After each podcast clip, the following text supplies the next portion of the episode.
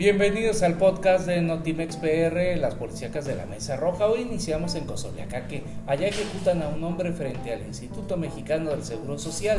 Esta tarde un hombre fue ejecutado frente al IMSS del Naranjito cuando circulaba en su camioneta Jeep de color gris con placas de Chiapas. Al lugar arribaron elementos de protección civil y bomberos de Cozoleacaque como primeros respondientes para apoyar a esta persona con una herida de bala.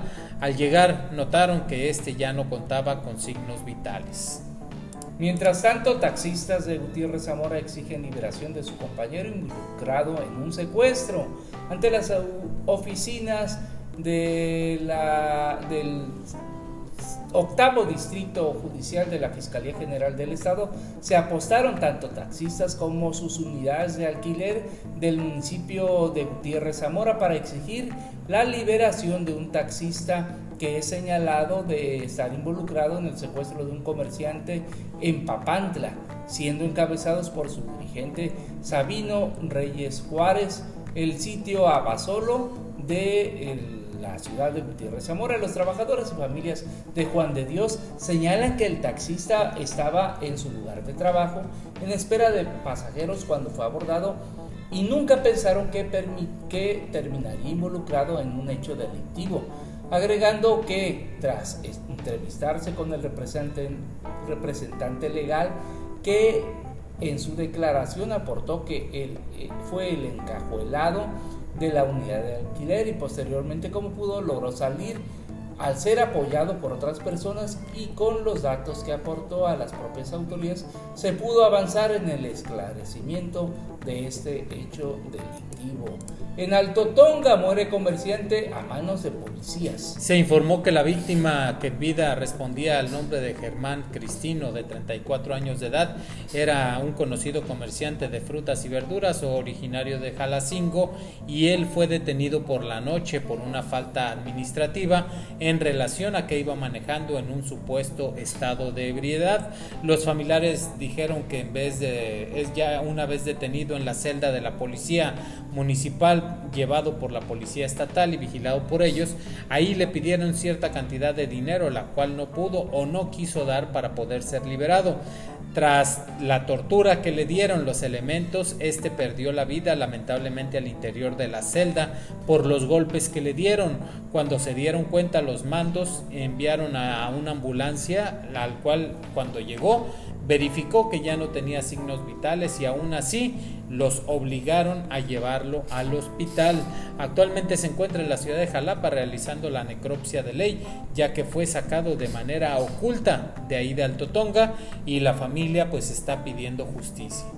Localizan una pierna humana en Córdoba en la tarde del día de hoy. Un reporte al 911 eh, dio a conocer los restos de una persona en Infonavit Arboledas en la ciudad de Córdoba. Localizaron la pierna derecha de una persona sobre un río en el andador 1, zona 1 de Infonavit Arboledas de este municipio. En el lugar se encuentra la Secretaría de Seguridad Pública, Fuerza Civil, Policía Ministerial, Policía Municipal, quienes acordenaron el área en espera del personal de la Fiscalía y peritos para dar fe de los hechos. Se ahogó un chilango en aguas del río Necaxa, allá en Coyutla. Cuando vecinos transitaban en las inmediaciones del río Necaxa, en el terreno del rancho denominado Las Hadas, en la comunidad de Macedonio Alonso, perteneciente a este municipio de Coyutla, en la Sierra Totonaca, se percataron de la presencia de una persona flotando en este afluente Arribaron posteriormente la señora Ana Guadalupe de 22 años de edad con domicilio en Progreso de Zaragoza, acompañada por Remigio de 34 años de edad, quienes identificaron a la persona fallecida por la ropa que portaba en esos momentos. Fue identificado como Nataniel de 21 años de edad con el mismo domicilio pero originario de la Ciudad de México y decían que estaba trabajando como empleado general en una ferretera de esta cabecera municipal. Muere un hombre electrocutado en Tuxpan. El reporte de auxilio se registró a las 6 de la tarde con 21 minutos, perdón, donde una persona eh, en la calle Vicente Guerrero, a la altura del puente Tuxpan, se había electrocutado. por eh, esta persona se encontraba en el lugar, dijeron que el occiso de nombre José de Jesús Rodríguez, de 21 años con domicilio en Clavijero 53, Colonia Centro. también se logró saber que se encontraba trabajando sobre un andamio cuando tocó los cables de alta tensión, lo que provocó que saliera disparado y cayera sobre la tierra. Desgraciadamente, tras la fuerte descarga, perdió la vida. Balacera en Avenida Las Américas de Jalapa. La noche del martes se registró una fuerte balacera en la Avenida Américas en la capital del estado. Reportaron las autoridades que los ocupantes de una camioneta habían atacado con armas de fuego a elementos de la Secretaría de Seguridad Pública y Fuerza Civil quienes repelieron la agresión, misma que terminó con un detenido en posesión de un arma de fuego y una camioneta asegurada.